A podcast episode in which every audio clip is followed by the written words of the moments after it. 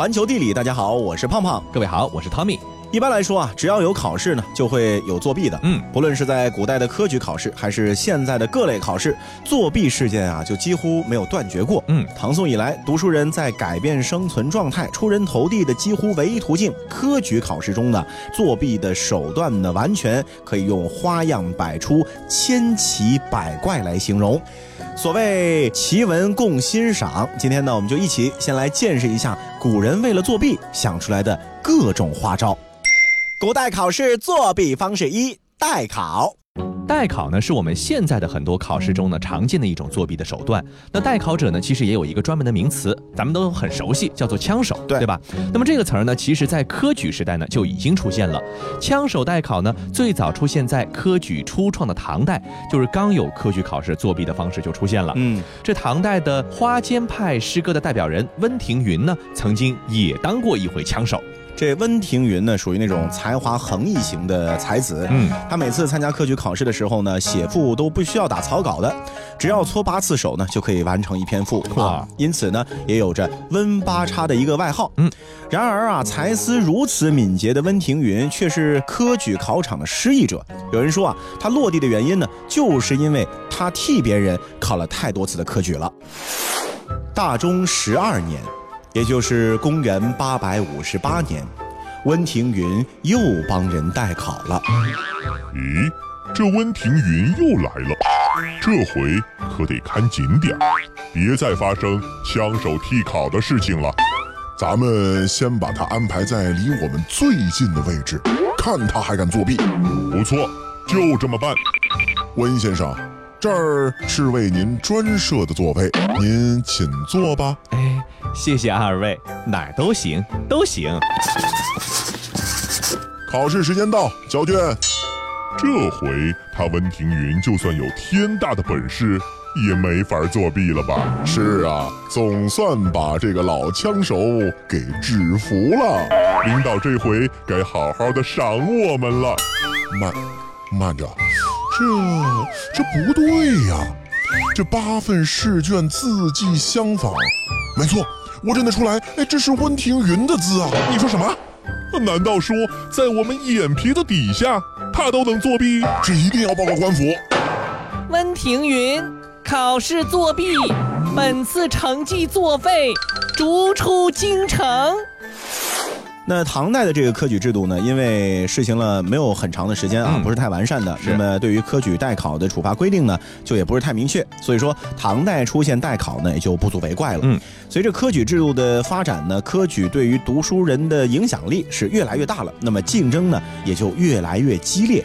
为了保证科举考试的公正性啊，历代其实都是严厉打击枪手这种代考行为的。是的，一般的处罚措施呢，就是把替考者或者叫枪手捆绑起来示众。嗯，那随着这个科举考试点名时认，还有搜检制度越来越严格呢，这枪手进考场的难度也是越来越大了。因此呢，就出现了另外的一种代考方式。这就是说啊，考生和代考者呢，都以合法的手续进入贡院，两人同时报名。嗯但是进去之后呢，交换印有座位号的答题纸，然后串通考场工作人员，各自根据座位号进入号舍。这种代考方式呢，也有一个专门的名词，叫做龙门吊卷。古代考试作弊方式二：夹带。和这个代考一样啊，加代呢也是科举常见的舞弊方式，主要呢是指考生通过各种形式将和考试有关的资料带入考场，目的呢就是考试的时候呢能够参考或者抄一抄啊。嗯其实呢，各朝呢都规定了严格的搜检措施，严防考生夹带。比如说这唐朝的时候啊，考生进场的时候呢，考场的士兵要对照名册，严格的盘问考生，比如说这个姓名啊、籍贯啊、年龄、相貌等等都要询问查看。士兵呢还要上下全身搜索一遍，把这个携带的物品呢都一一检查，看看有没有夹带情况的发生。那到了后来呢，甚至啊又出现了更加严格的搜身办法，所谓道高一尺，魔高一丈嘛。是金代的时候呢，考官要求进场考生必须把盘结的头发呀松开，嗯然后呢解开所有衣服，还要掏耳朵和鼻子，嗯，防止考生在耳朵鼻子里面塞纸条之类的小抄。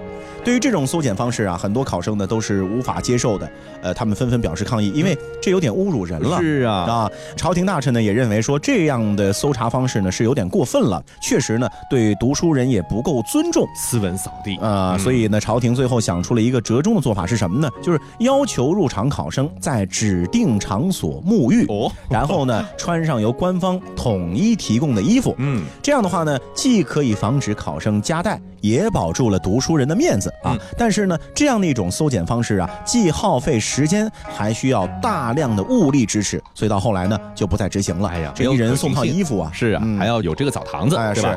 这个清代呢，就建立了更为完备的搜检制度，以这乾隆九年，也就是一七四四年呢，尤其是一个典型。这一天顺天乡试的时候呢，皇帝就命令几位自己信得过的大臣啊，这个突击检查顺天贡院的情况。他们发现这夹带舞弊的情况呢，仍然是十分的严重。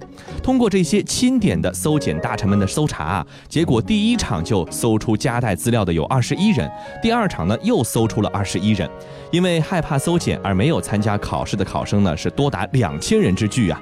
这贡院之外啊，丢弃的蝇头小楷书写的用于作弊的小抄是不计其数，可见这个作弊是成风了已经。对，所以对于这个科场夹带如此严重的一个情形呢，当时的乾隆皇帝认为啊，只有立法严查，才可以根除这种严重的舞弊行为，嗯使真正的有学有才之士呢能够脱颖而出。是，所以呢，就对考生的衣物、考试的用品的规定呢，都做到了更加的具体和严苛。嗯，不过。尽管搜检制度是如此的严格，夹带舞弊呢也没有随之减少或者消失，反而啊，在清代呢，甚至这夹带发展到了登峰造极的程度。嗯，考生会用一切手段进行夹带。是，那为了便于夹带呢，不法考生啊还会事先的购买或者准备好袖珍书。嗯，想要知道这个袖珍书在哪里呢？你可以去一个博物馆参观一下，还有实物的。哦那这种袖珍书呢，在清代确实非常流行，有十多种呢，保留到了现在。其中，在这个南京的江南贡院啊，历史陈列馆中呢，就珍藏了一册袖珍书。这个书呢，它长七点五厘米，宽五厘米，每页的字数啊，达到了五百四十字之多啊，一共三十页。所以说这样算来呢，一本书里面就可以写一万六千个字左右。那么你想，考生随手携带这样的一本书，有重要的东西呀、或者公式之类的，就可以抄一抄、背一背了，对吧？对，它呢也被视为江南贡院历史陈列馆中的一个压库之宝了。古代考试作弊方式三：传递。那除了像顶替啊，还有夹带之外呢，传递也是科举考试当中的一个常见的舞弊手段。嗯，传递指的就是在考场内外啊，私下传递和考试有关的文字资料，是一种很常见的作弊行为。是，乡试期间有考生向场外传递题目，嗯啊，然后呢，由场外的人负责写好文章，再传递回来给考生。而乡会试呢，呃，有着很严格的考场的纪律。嗯，这个号巷的闸门呢是用大锁锁住的，传递起来呢就比较的困难了。因此啊，考生呢就开始和考场的工作人员进行暗中勾结。是的，那么还有一些传递的手段呢，就非常高明了，利用了一些秘密武器，这就是利用鸽子来发送暗号。这个呢也发生在清代。啊，还真是飞鸽传书哈。哎 我们在《铁齿铜牙纪晓岚》中呢就有这样的桥段嗯啊，场外的人呢在有着良好训练的鸽子腿上呢绑上一个铃子，然后呢就放飞鸽子，让这个鸽子腿上的铃呢发出这个清脆的响声，而场内的士兵呢听到预先约定的铃声之后呢，就可以到指定的地方去取答案了。那场外的人呢，也会采用扔石头的方式呢，把答案给扔回来。这个士兵呢，接到答案之后呢，就会利用自己巡查的身份，偷偷的把这个答案呢交给考生，所以也是一个里外沟通的这样的一个环节。对，不过呢，这种传递方式呢，相对来说呢就比较的复杂，因为它不仅需要有场内的人员充当传递的角色，还需要场外的人员进行配合，还需要有人在短时间内能够写出精彩的八股文。嗯那正是由于这种需要呢，导致啊，在京城附近一带，因为京城呢都是最终的殿试考试，没。错，在京城附近一带还出现了专门提供考试舞弊服务的人员，你看都形成产业链了。没。错。古代考试作弊方式四：通关节。那其实呢，古代科举呢采用的是糊名誊录的方式来处理试卷的。就说啊，这为了防止作弊，咱把考生的名字呢先糊掉，派人把这个试卷呢进行抄录，因为每个人笔记都不一样嘛。嗯，派统一的人抄录呢，就不会知道这到底是谁写的了。哎，然后再在这个抄录的试卷上进行评分。虽然说呢，一定程度上能够防止作弊的行为，但它也不可能完全杜绝，可以通通关节。这个通关节呢，这俗称什么呢？叫做买字眼。嗯，这个做法呢，就是说考生送钱给考官或者其他的考务人员，由他们私下通知考生，在试卷的某个地方使用几个特殊的字，以便他们在阅卷或者试卷处理的时候呢，能够破格或者呢进行一些特殊的关照。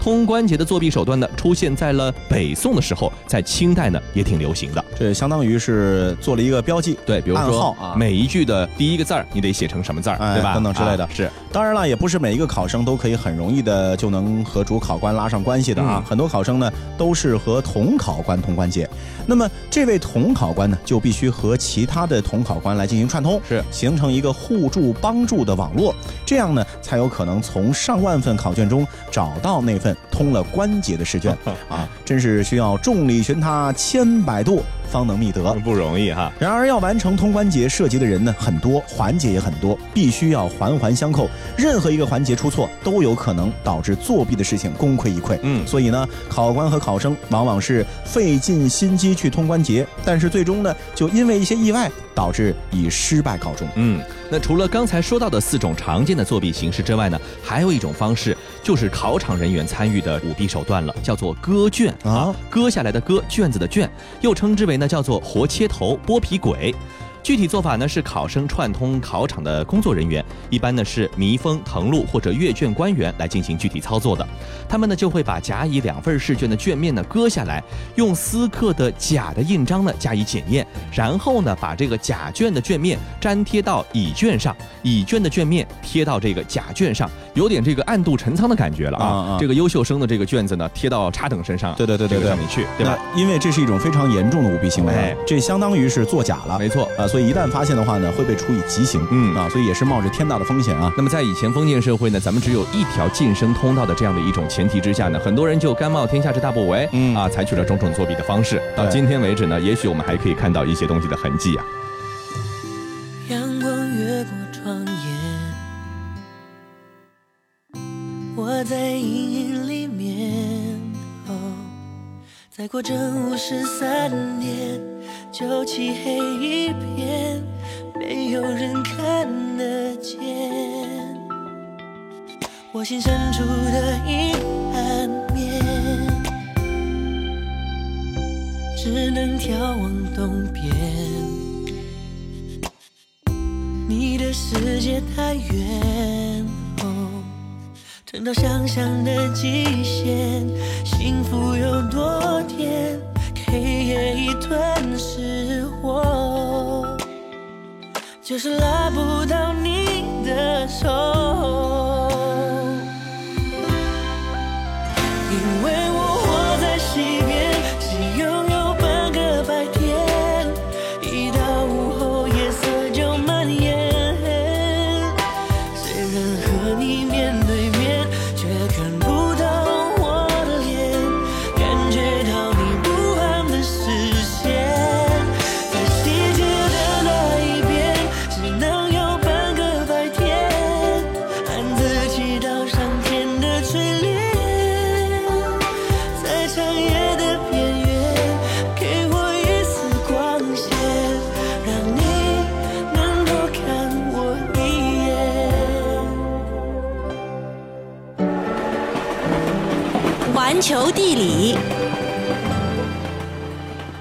欢迎继续回到环球地理，大家好，我是胖胖。各位好，我是 Tommy。其实啊，我觉得考试作弊呢真没必要。嗯为什么呢？有一句话说得好，叫“三百六十行，行行出状元”。哎还有一句话说的是什么呢？叫“条条大路通罗马”。也就是说，人生啊，不是只有一条路可以走。是，比如说，你要想成为一个贵族的话，嗯，可能在有一些国家需要血统，对，有一些国家呢需要一个传承啊嗯功名。是，但是在某些国家呀，你只要有钱，嗯，就能成为贵族中的贵族，而就是国王了。哎，没错，而且这不是作弊得来的，是嗯光明正大得来的，人家都承认你，是当然是暂时的啊，这个说到的国家呢，叫做列支敦士登。嗯它是一个非常袖珍的国家啊，是有着非常美丽的风光，很高的生活的水准，是欧洲的一颗小明星。嗯，说到列支敦士登呢，它不仅仅是国土面积小，人口少，同时它政府里的公务员也非常少。嗯，整个政府呢只有五个工作人员啊，其中三个还是兼职的。天哪，所以，二零一一年的时候呢，列支登士登官方宣布啊，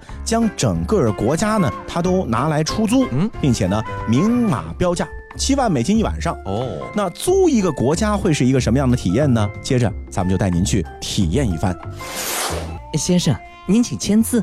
好嘞，这七万美金就刷一下没了。先生，您现在可是咱们的临时国王了，请跟我来。哇，这大楼好气派啊！当然，先生，这是我们列支敦士登的议会大楼。哎，这把是给您的钥匙，是一把象征王权的钥匙哦。那我现在就是真正的国王了。没错，在接下来的二十四个小时里，您就是我们的国王了。哦，对了，您可以携带一百五十名的宾客同行，作为你的拥趸啊。哎，怎么不早说啊？早知道这样，我把七大姑八大姨都叫来了嘛。哎，下次您来的时候可以请他们一起来啊。呃，不过这机票钱得都由您出啊。嗯，那还是算了吧。哎，对了，我从小就有个将军梦。这么着，既然我现在是国王了，那么就带我去军队啊，就算不指挥打仗，也让我指挥个列队操练什么的，呃，给我检阅检阅啊。嗯，不好意思，先生，早在一八六八年啊，我们列支敦士登就因为觉得开支太高了，所以解除了武装。在那之后呢，咱们就再也没有恢复过军队了。我们也是世界上少数几个完全没有军队的国家之一呢。什么？那你们国家的安全，呃，怎么保证呢？这个容易，咱们有钱啊，咱们花钱请瑞士全权负责的啊。不过您也不用太失落啊，我们列支敦士登全国的警察都听从您的调遣，也超级酷的呢。啊，那也行。哎，呃，把他们都叫来，呃，几千上万人站一块儿，也是挺威武的嘛。不好意思，先生，咱们的警察总数是一百十人。咦，哎，这对面山腰上的城堡是做什么的呀？哦哦，那个呀，哎，这个是我们的国王官邸，真正的国王就住在那里，他的名字叫瓦杜兹城堡。哎，您看啊，这山腰上呢有一条街道，一座教堂和刚才您看到的议会大楼，这儿就是我们的首都啦。啊，这么说来，哎，我今晚是不是就住在这儿啦？钱，先生，您呢是临时国王，是花钱租来的国王，这身份呢还是比不上真正的国王的。即使您租下了咱们国家这座建于公元十二世纪、世界上最古老的皇室住宅的城堡，依旧仅仅归我们真正的国王使用。这城堡内部呢，哎 也是不对外开放的哦。这个嘛，啊，行行行，我能理解啊，假的真不了，真的假不了。而且我知道你们欧洲很多国家的王室看着光鲜，其实也没啥权利，啊，不住这城堡我也无所谓。先生，您真是博学。呃，列支敦士登呢，确实是君主立宪制的国家，但是不同于欧洲其他只有象征意义的王室，列支敦士登的王族可是拥有相当程度的实际权利哟。那我不是亏了吗？不会不会不会，哎，虽然您不能进去，但是城堡周边的景色也是美不胜收的。哎，您看，您在这里可以俯瞰整个瓦杜兹，而且您真是幸运，今天是咱们的国庆日，真正的国王会邀请全体国民到城堡里一起庆祝喝酒。什么全体？是啊是啊，您没听错，是全体国民。哎，您快看，这城堡呢升起了国旗，说明国王现在正在家呢。你也可以趁这个机会上门拜访，说不定国王会邀请你进去坐一坐哦。哎，不不不不不，我可不去，在真国王面前，我这个假国王抬不起头，怯场。哎，不对呀、我不能指挥军队，不能自由出入国王城堡，那么我这租来的国王身份到底能让我享受什么样的待遇呢？哎，我可付了七万美金啊！您别着急，您可以开始行使国王权利了。哎，在您承租国家期间，您可以到国王的私人酒庄品尝珍藏的葡萄酒，还可以去英国王室的滑雪圣地马尔本一展你高超的滑雪技巧。这里被誉为世界十大滑雪圣地之一哟。说不定你还能在这里偶遇威廉、哈利王子哦。在咱们列士敦士登这个君主立宪制的国家，富有贵族气质的马球运动是备受欢迎的。你也可以好好的打一场马球，说不定就能和哪个贵族一决高下呢。如果您的租期即将到期了，还可以为自己准备一次焰火盛会，在绚烂中享受一番当国王的最后时光呢。哇，哎，真好真好，赶紧着，我得开始享受了，一分钟都不能浪费。哎，先生您别急，哎，刚才啊，您那张银行卡刷爆了，请您换一张卡，再刷七万美金。哎，为什么呀？先生啊，因为咱这国王出租是两天起租哦。体会过了列支敦士登的临时国王，哎好像感觉也没那么的好啊。呃，我们接着再来说一个前面也提到过的，就是一直在保护着列支敦士登的瑞士。是说起瑞士，各位会想到什么呢？嗯是冠绝欧陆的风景，令人垂涎的巧克力，精密昂贵的钟表，还是黄金遍地的银行呢？其实啊，美丽、安宁、繁荣和和平才是瑞士展现给世人的形象。嗯，然而在游客的镜头之外啊，凭借着独一无二的社会文化和政治体制，以及发达的产业和先进的教育，瑞士呢也是常年位居世界经济论坛全球竞争力排名的第一位。在全部十二项重要指标当中，除了市场规模之外啊，它几乎全部都是世界前十。因此呢，瑞士也堪称是隐形的冠军。但是瑞士这个地方的地形特别的有意思，它呢既不靠海，也没有大河，少耕地，还缺资源。所以说，这样的一个坐落在阿尔卑斯群山之间、德法意奥强邻环伺的这个小国家，成功到现在到底有着什么样的秘密呢？世界真奇妙。世界上本来没有一个叫做瑞士人的种族，瑞士两个字甚至都只是联邦里一个州的州名的变体。有段子说，瑞士人主要由三部分组成：不愿意做德国人的德国人，不愿意做法国人的法国人，以及不愿意做意大利人的意大利人。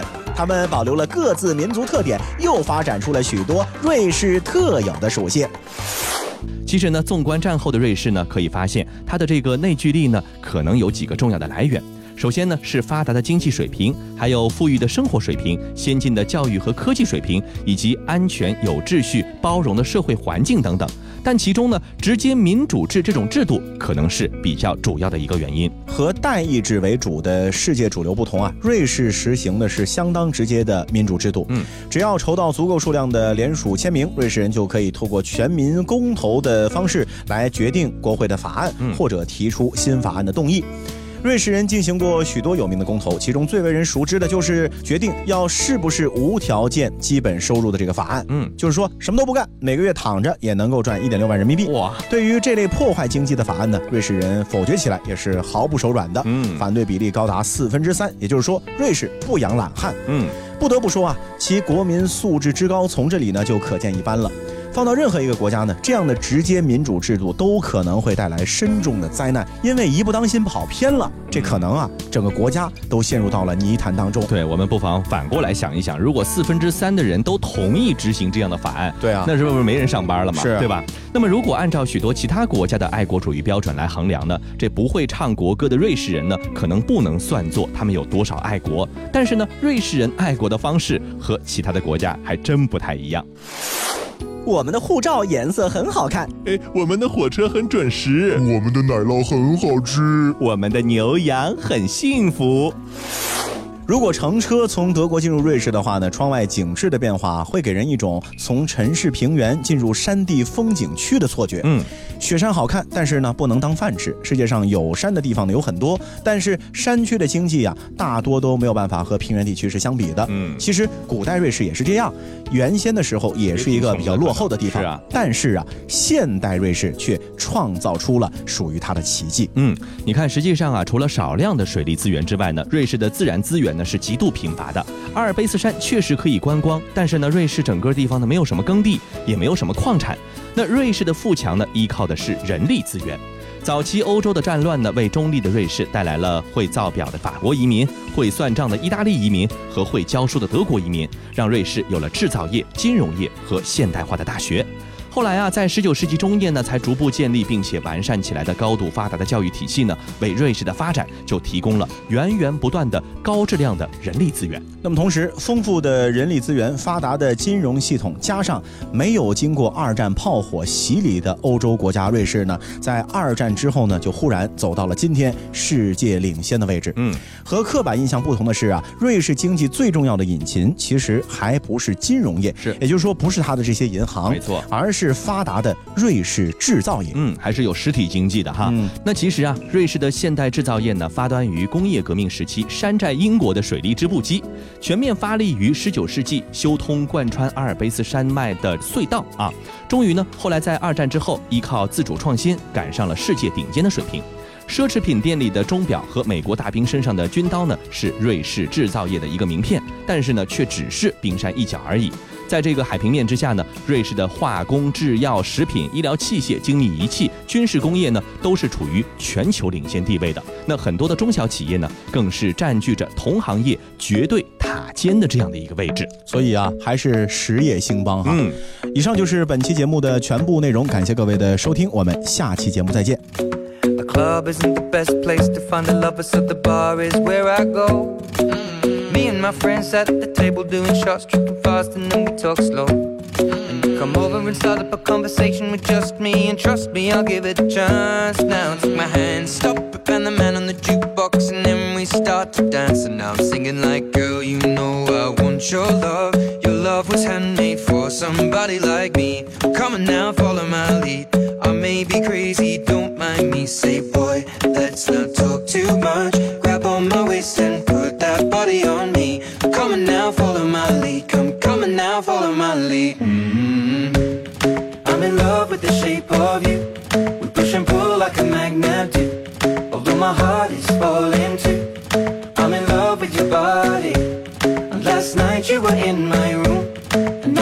sheets smell like you. Every day discovering something brand new.